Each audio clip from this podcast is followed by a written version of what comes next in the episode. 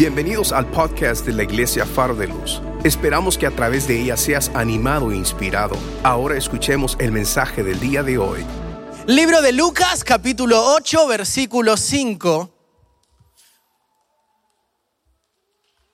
Una historia, una parábola sumamente conocida. Y qué hermoso es cuando Dios nos habla cosas nuevas en palabras conocidas y nos sorprende. Amén. Lucas capítulo 8, versículo 5, solo la primera parte. Dice, el sembrador salió a sembrar su semilla. Pueden tomar asiento.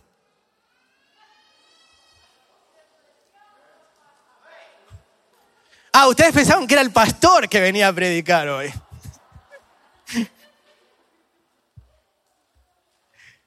El sembrador salió a sembrar su semilla. Ahí donde está, cierre sus ojos. Padre, gracias.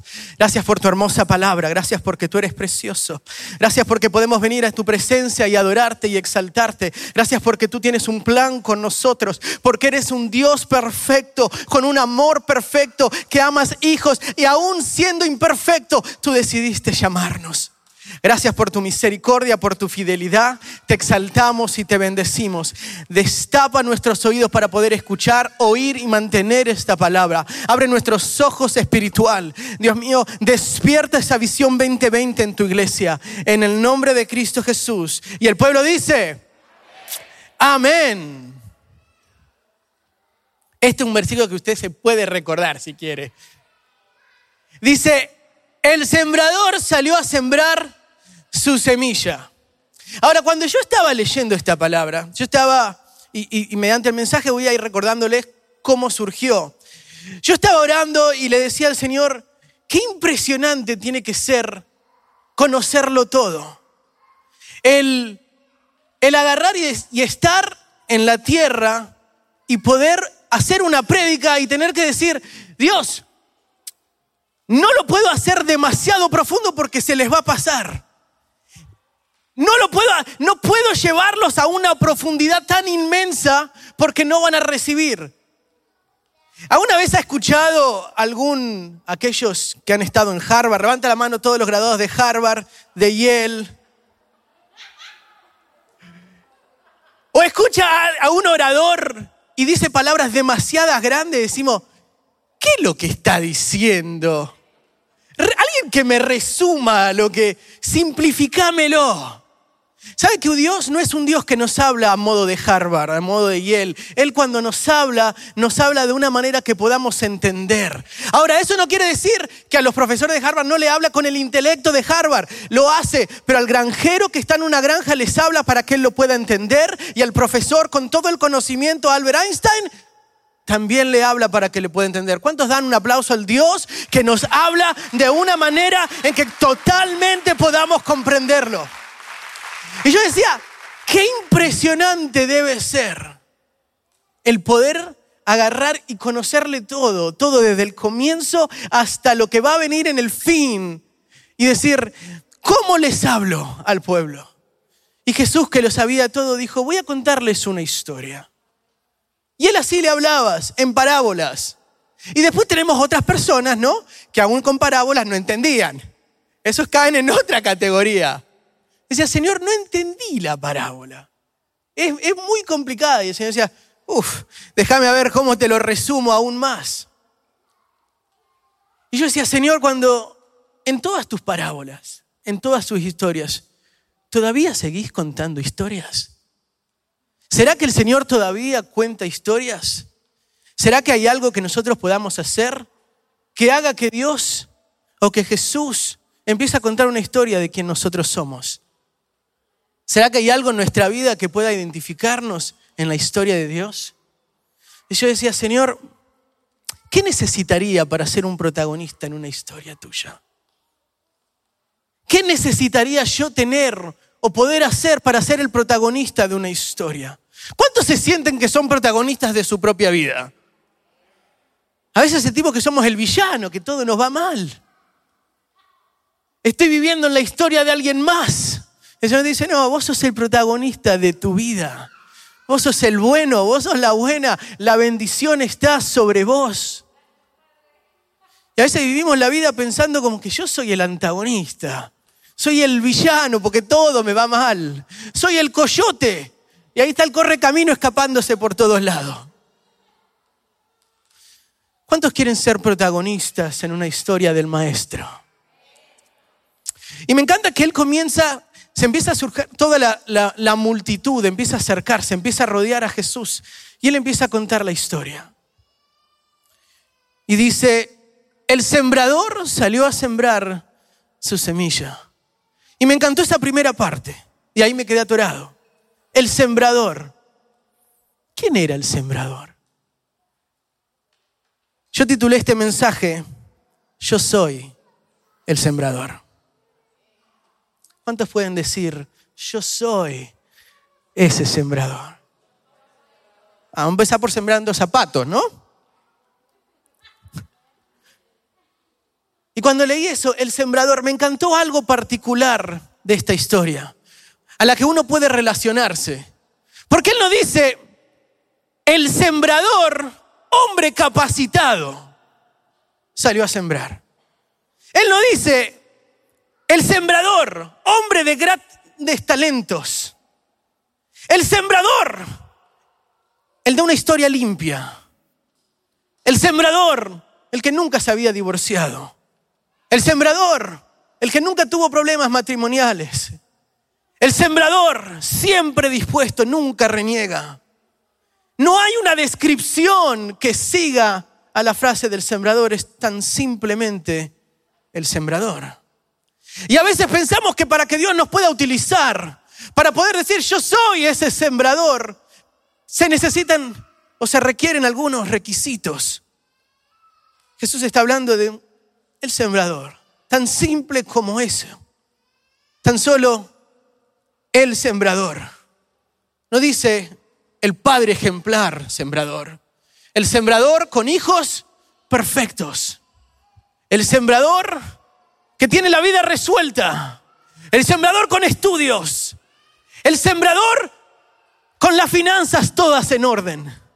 El sembrador que nunca le agarró el COVID-19. El sembrador que nunca le agarró el corona. El sembrador que está completamente sano. El sembrador que no tiene ninguna duda. El sembrador, y puedo seguir todo el día. ¿eh? El sembrador que ama a su mujer y ama a su suegra. Todos los días se despierta, le prepara la escoba por si tiene que irse de viaje. No dice eso. Dice tan simplemente el sembrador. Y yo me quedé atorado ahí y digo, Señor, ¿será que puedo llegar a ser un protagonista en tu historia? ¿Qué es lo que estás buscando? Él está buscando solamente el sembrador. ¿Quién quiere ser él que pueda estar en su historia? ¿Quién puede decir, Señor, si vas a hablar de alguien que sea de mí? Señor, si vas a elegir a un sembrador, que ese sea yo. Si va a haber un sembrador en tu historia, ¿qué quiere hacer yo? Si hay un protagonista en tu historia, ¿será que hay algo dentro de mí que tú puedas utilizar? Y el enemigo constantemente nos hace reflejarnos en la palabra y decir, vos no tenés esa calificación. Oh, claro, el Señor utilizó al rey David porque era el rey David, el rey Salomón, a los profetas, pero yo no tengo nada de eso. El Señor no está buscando reyes porque Él ya te hizo un rey. Él no está buscando que seas algo, Él está buscando hacerte alguien. Él no busca a alguien en particular, Él quiere hacerte ese alguien particular que haga cosas grandísimas.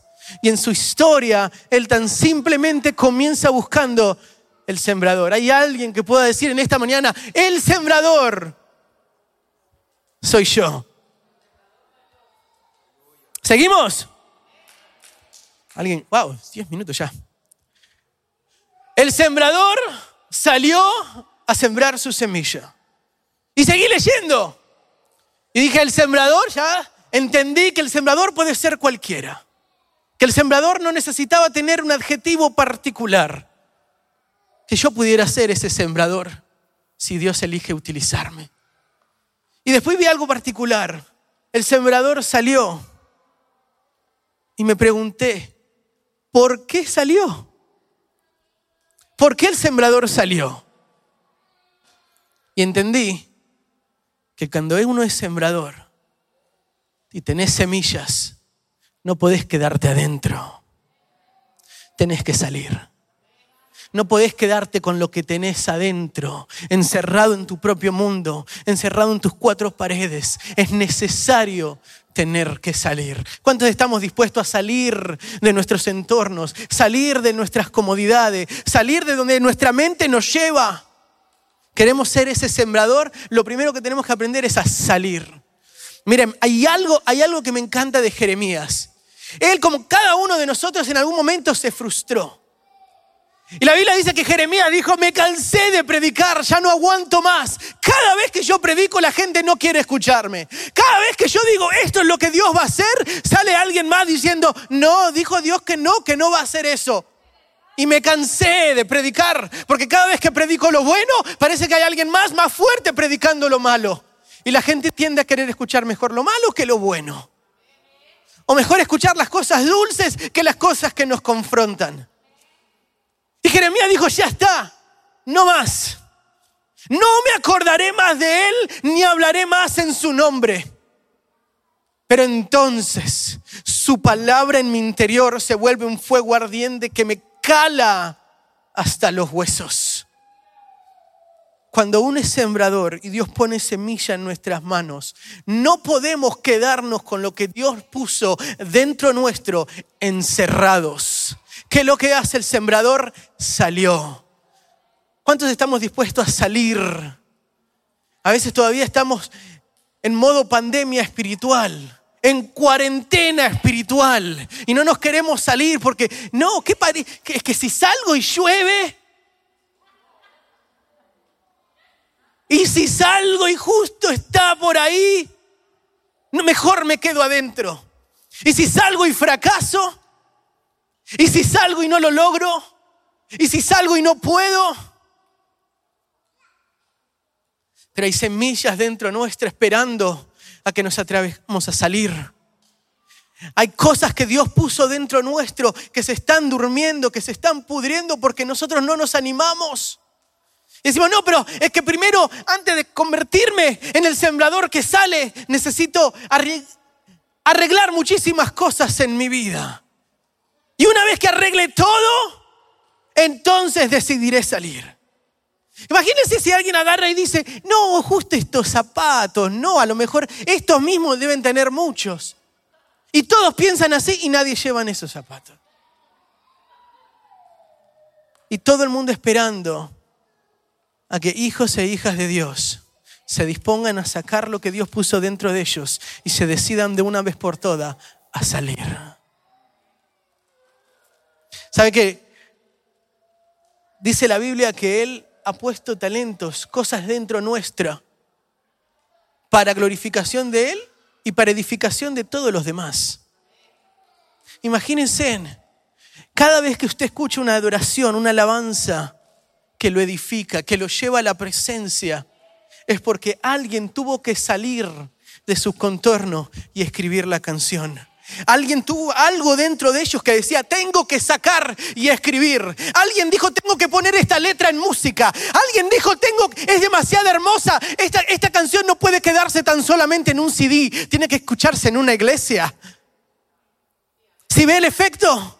Cuando una persona decide hacer de lo que Dios le dio y salir y, esparcir lo que Dios le dio, todos somos edificados. ¿Cuántos están muriendo porque nosotros no hemos podido soltar lo que Dios nos dio? Ay, ay, ay. La esencia de lo que nosotros somos no se puede esconder tiene que salir. Aunque arde, aunque duela lo que nosotros somos, sale. Mire, aunque yo quiera, y lo he intentado muchas veces, intento, cuando hablo demasiado rápido como argentino, lo que sucede es que tengo que intentar hacerlo medio neutro. El, español, ¿viste? Porque a veces no me entienden, entonces eh, me sucede bastante en el trabajo. Entonces me preguntan, ¿cómo te llamas? Jonathan. ¿Cómo? Jonathan. ¿Cómo? Jonathan. Ah, ok, ok, ok. Entonces ahí. Entonces, pero en algún momento, aunque intente el neutro, me sale el argentino. De alguna manera u otra, me sale. Porque es algo que está dentro. Es algo que ah, no importa con quién estés, te vas a dar cuenta. Eh. Mire, el, mexicano puede estar lejísimo de México, pero si va a comer, va a comer con tortilla, va a comer con salsa. ¿Por qué? Va a comer con chile. ¿Por qué? Por eso es lo que le gusta. El argentino puede estar lejos, pero va a seguir tomando mate. El adorador, sin importar lo que sucede alrededor, va a seguir adorando. El predicador, aunque no tenga un altar en donde subirse, va a seguir predicando. Pablo estaba en una cárcel. No era el lugar indicado para ponerse a cantar, para ponerse a adorar. Pero cuando vos sos un adorador por dentro, no importa la circunstancia, hay algo que sale que tiene que dejar salir y todo el mundo empieza a escuchar. Lo que sos por dentro tiene que salirse a relucir por fuera. Él era esclavo, por así decirlo, estaba encarcelado, pero él por dentro estaba libre. La esencia de lo que somos tiene que salir a relucir. No lo podemos esconder. Jeremías decía, aunque quisiera, aunque quisiera, es algo que me arde, que me incomoda, que no puedo. No esperes que las cosas se pongan ideales para poder soltar lo que Dios puso en tu mano. No esperes que la marea se calme para que decidas salir. Este es el momento en donde el sembrador tiene que salir. Alguien que pueda seguir diciendo, yo soy el sembrador. Porque esa semilla no la podemos esconder. O aún peor, no la podés enterrar. En nuestra historia de Jesús, Jesús agarra y cuenta, conocemos la historia de los talentos, de las monedas, y vino un hombre, agarró sus cosas y le dijo, me tengo que ir por un tiempo extendido. Vos te voy a dar cinco talentos, cinco monedas. A vos te voy a dar dos y a vos te voy a dar uno. Y el de cinco dijo, uff, buenísimo, esto es una posibilidad impresionante voy a trabajarlo, voy a ver cómo poder invertirlo. Y con el tiempo, cuando vinieron a preguntarle, él tenía las cinco y le habían quedado cinco más. El que tenía dos, que no era tan capacitado como el de cinco, dijo lo mismo. ¿Cómo puedo hacer para acercarme más al que tiene cinco? Y trabajó con lo que Dios le había dado, trabajó con lo que este hombre le había dado, con los talentos. Y de dos hizo otros dos. Pero hubo uno que tuvo uno y dice la Biblia que cuando lo fue confrontado dijo, tuve miedo. Tuve miedo. ¿Qué hubiese pasado si fracaso? ¿Qué hubiese pasado si lo pierdo? ¿Qué hubiese pasado si no lo logro? Tuve miedo. Así que mejor que hice cavar un pozo, enterrarlo. Y en algún momento, si me vienes a preguntar por él, solamente lo destierro y te digo, acá está. No lo perdí. ¿Será que hay muchos de nosotros todavía viviendo en temor, en miedo, enterrando las cosas que Dios puso dentro nuestro por temor? Por si llega a ser que fracasamos, por si llega a ser que no la hago. ¿Qué pasaría si me invitan a predicar y predico mal? ¿Qué pasaría si predico y, y no digo lo correcto? ¿Qué pasaría si no entiendo? Si se me traba la lengua o se me lengua la traba. ¿Cuántas dejaron de sonar por temor? ¿Cuántas alabanzas dejaron de sonar por temor? ¿Cuántas adoraciones? ¿Cuántos zapatos no fueron repartidos por temor? Y suena gracioso, pero aún eso, imagínese esta, este pensamiento. Y agarrar y decir, no, si yo doy estos zapatos, me quedo sin zapatos. Y si se me rompen, ahora me quedé sin nada y decidimos no dar por temor a que en el futuro nos haga falta. Por eso hay gente que todavía le cuesta diezmar, le cuesta ofrendar. Porque dice, no, no, no, yo sé que Dios me bendijo esta quincena, pero ¿y si la siguiente no? Mejor me lo quedo. Y el Señor te dice, el sembrador nunca se queda adentro con lo que tiene. El sembrador debe salir. Uf. Ay, ay, ay. Alguien que le ponga pausa al reloj. El sembrador salió a sembrar. Y me quedé atorado ahí otra vez. Y digo, ¿por qué salió a sembrar el sembrador? Y el sembrador salió a sembrar porque es lo que hace. ¿Qué es lo que hace un sembrador? Siembra. Histórico sería si el sembrador salió a jugar la pelota. Pero el, sembrador salió a sembrar porque el sembrador es lo que hace. Nosotros hacemos lo que somos. ¿Por qué el sembrador siembra? Porque Él es un sembrador. ¿Por qué nosotros adoramos? Porque somos adoradores. ¿Por qué alabamos? Porque somos personas que alaban el nombre del Señor. ¿Por qué predicamos? Porque Dios puso algo en nosotros. Eh, no necesitamos necesariamente el altar para poder predicarlo. Nuestra vida debe predicar. En cada consejo uno predica. En cada conversación uno predica. En cada circunstancia uno predica. Yo me predico todo el tiempo a mí mismo. Y cada vez que pienso algo, digo, ay, ¿qué pasaría si no? Me predico y digo, no, la Biblia no nos dio, dice que no nos dio espíritu de temor. Así que me voy predicando y me voy predicando y digo, bueno, y a seguir adelante. Y uno hace lo que es. Si estamos haciendo lo que no somos, algo tiene que cambiar. O si somos lo que no estamos debiendo hacer, Dios tiene que transformarnos por completo. Porque el sembrador salió a sembrar, porque Él hace lo que es. Y me encanta, me encanta esto, esta parte en el libro de Mateo. Dice que mientras caminaba junto al mar de Galilea, Jesús vio a dos hermanos. Uno era Simón, llamado Pedro, y otro Andrés. Estaban echando la red al lago, pues eran pescadores. Vénganme, síganme, le dijo Jesús, y os haré pescadores de hombres. Que eran, ellos ya eran pescadores. Jesús no le dijo, los voy a hacer doctores. Jesús no le dijo, les voy a hacer ministros, le voy a hacer profesores. Lo que vos ya sos, lo voy a transformar, pero para mi gloria. En tu esencia, tu familia, tu generación, cientos, son todos pescadores. Vas a seguir en el rubro, pero no pescarás más peces, ahora pescarás multitudes. Dios va a utilizar lo que vos ya sos, lo que vos ya tenés para su gloria. Lo que sea que vos tengas, Dios puede utilizarlo. No importa cuán grande o cuán chiquito sea, Dios va a manifestar su gloria en lo que vos tenés.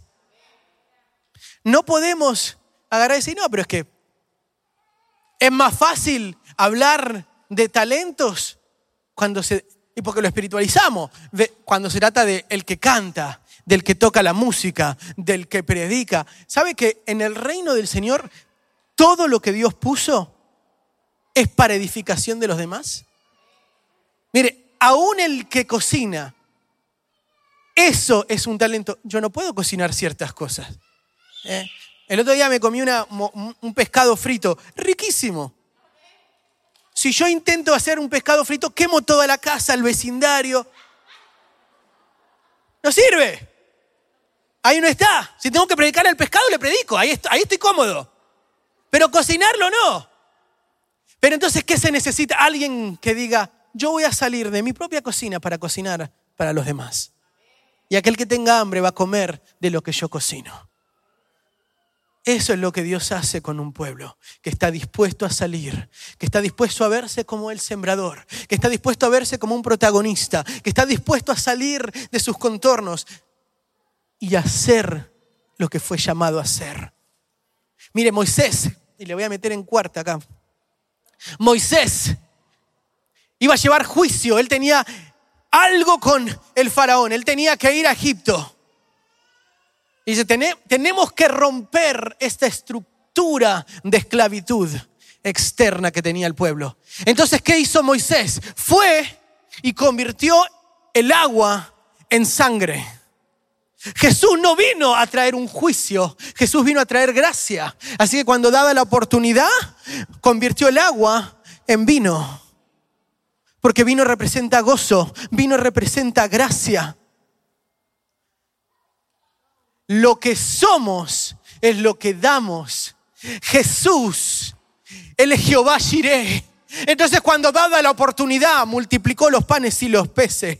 Jesús es amor. Así que cuando daba la oportunidad, amó a la mujer que había de ser apedrada y le dijo, yo no te juzgo. Él es perdón. Entonces cuando Pedro vino a negarlo, él le dijo, yo te perdono. Él es vida. Entonces cuando se murió Lázaro, cuando la hija de Jairo estaba ahí, él dijo, de lo que soy, yo te doy. Y resucitó. Hay alguien que esté conmigo en esta mañana. Lo que somos es lo que hacemos. José es un líder. Él entra en la casa de Potifar, empieza a liderar toda la casa. Lo mandan a la cárcel, él lidera a todos los presos. Está enfrente del faraón, él lidera toda una nación. Lo que es, lo que somos, tiene que salir a relucir. Si sos un adorador, tu adoración tiene que explotar de adentro tuyo. Si hay un cocinero adentro tuyo, tiene que explotar lo que sos. A, Dios, a alguien nos está hablando. Gente que por temor, por años, tapado lo que Dios les puso. Por miedo a ser ese sembrador, por medio a salir, por medio a sembrar, por miedo a fracasar.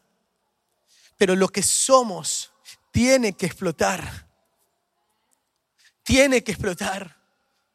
Mi versículo favorito, lo dije muchas veces, Proverbio 25.2, dice, gloria de Dios es esconder un asunto, pero gloria de reyes es descubrirlo.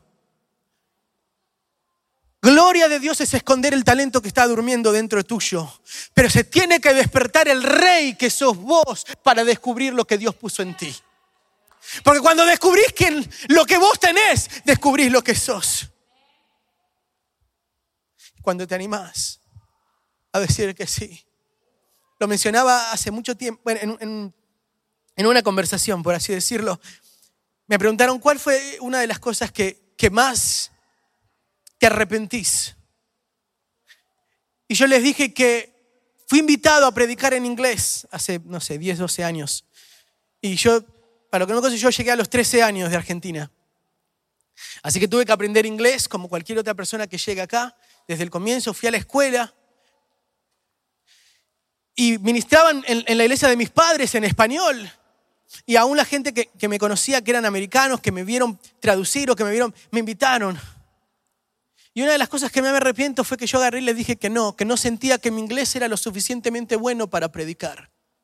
Puedo traducir de, de inglés a español, pero no siento que pudiera pararme enfrente de un montón de americanos y tener que predicar en inglés.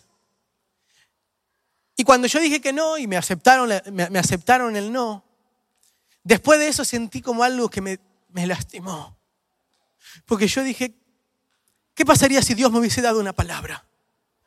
Y hay alguien ahí que estaba esperando que yo soltara esa palabra, tan maldicha como pudiera haber sido en mi inglés. ¿O qué hubiese sucedido si en la misericordia de Dios Dios transforma mi lenguaje porque me animé a decir que sí. Y su gloria que lo rompe todo, y rompe todos los lenguajes, todas nuestras mentes. Empieza a soltar mi lenguaje en ese momento y empiezo a fluir en inglés. ¿Qué hubiese pasado? Y hoy digo, nunca lo sabré. Pero le dije al Señor, nunca más que me inviten a hacer algo para tu presencia, para tu gloria, diré que no. Si alguna vez me, invitan a predicar en chino, en chino predicaré. ¿Cómo? No sé. En japonés, puro arigato, arigato es lo único que vamos a decir.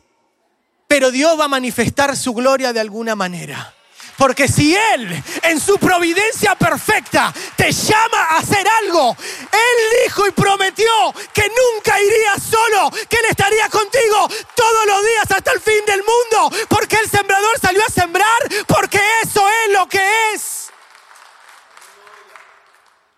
¿Por qué debemos hacer lo que somos? Porque Él está con nosotros para apoyarnos a hacer.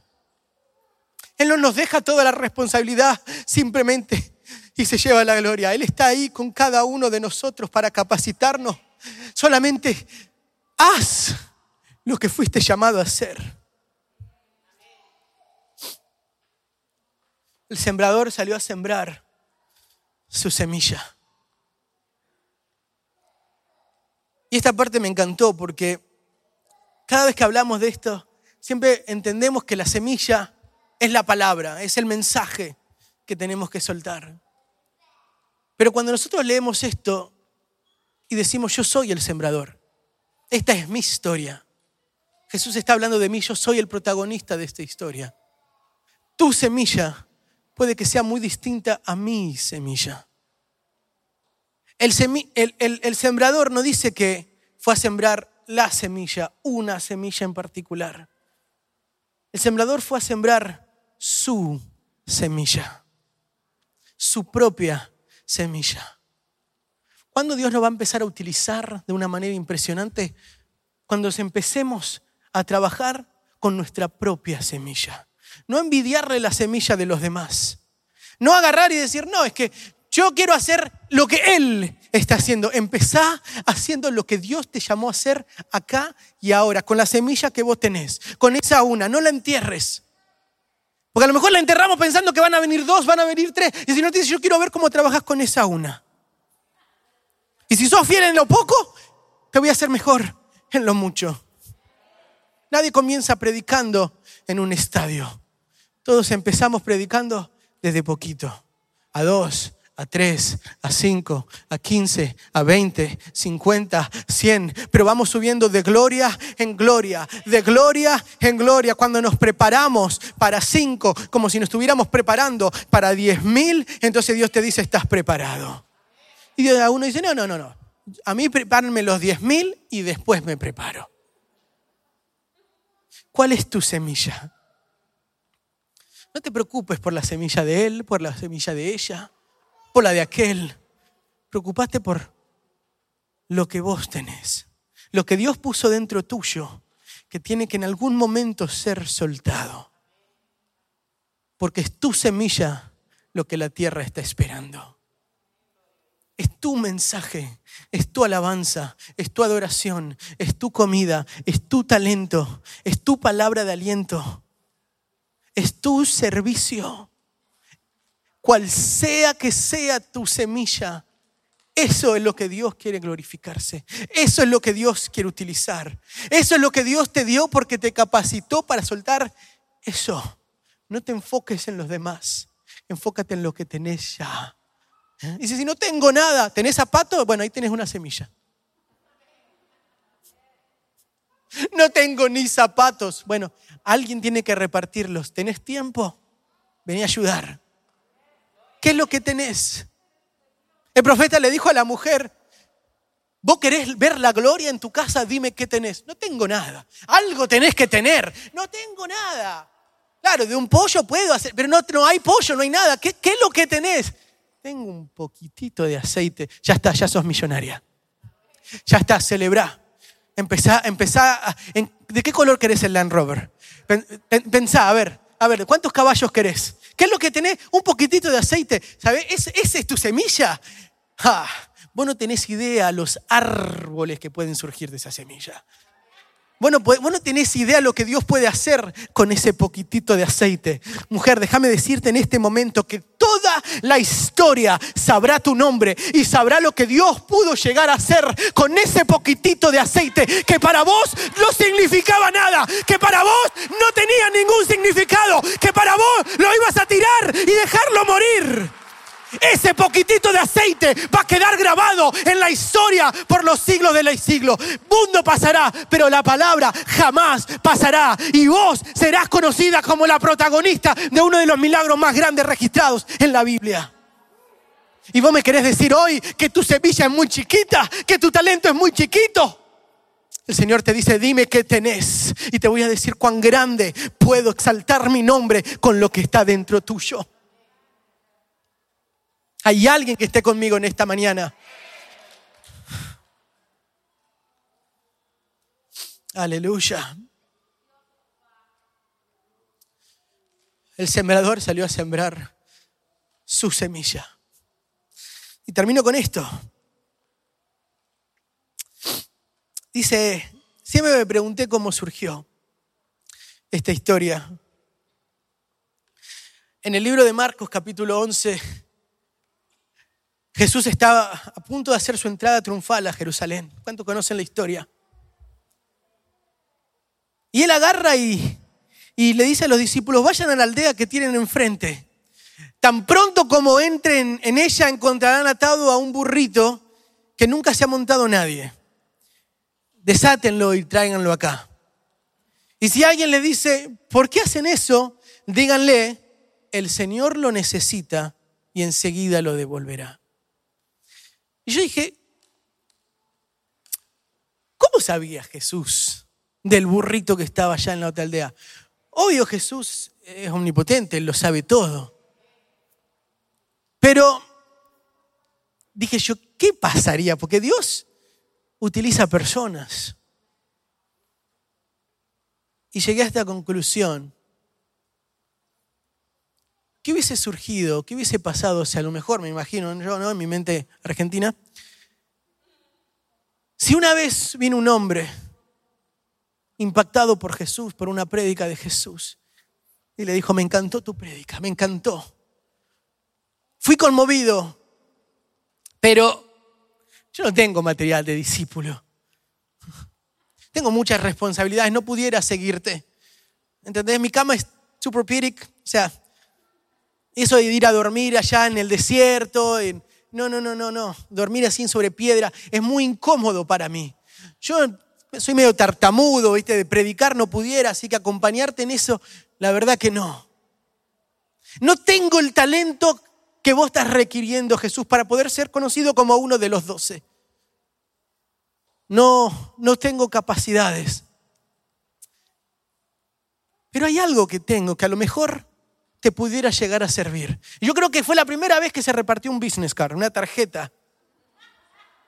Si algún día, Jesús, necesitas un burrito, voy a apartar uno por allá. Solamente anda, mandalo a buscar. Nunca tenés que venir y golpearme la puerta. Nunca. Acá tenés mi tarjeta. Está allá, está ahí, esperándote. Yo solamente di el tiempo, di la hora. ¿Eh? Y en algún momento Jesús recordó a ese hombre que le dijo, no tengo más nada, no tengo otra semilla, no tengo otra capacidad, pero tengo un burrito. Y si alguna vez lo puedes utilizar, para mí sería un privilegio. Y Jesús tenía que hacer la entrada triunfal a Jerusalén y dijo, ¿qué usaré? Y se recordó, sacó del bolsillo así la business card, burrito express. Y dijo, vayan a buscarlo, porque hay alguien que en algún momento dijo, no tengo más nada más esto. Y cuando pensaron que le estaba aburrido, ¿eh, ¿qué? No, no, el maestro lo necesita. Ah, perfecto, llegó la hora. Llegó la hora. Y quedó escrito en su palabra. ¿Cuál es ese burrito que tenés preparado para el maestro? Esa semilla que tenés que soltar ese talento que se está oxidando dentro tuyo, enterrado por miedo a fracasar, por miedo al que dirán. Yo decía, a veces decís, no sé qué pudiera utilizar, no sé qué pudiera hacer, pero si hay algo que puedas hacer, Señor, heme aquí. Yo soy el sembrador. ¿Pueden ponerse de pie, iglesia?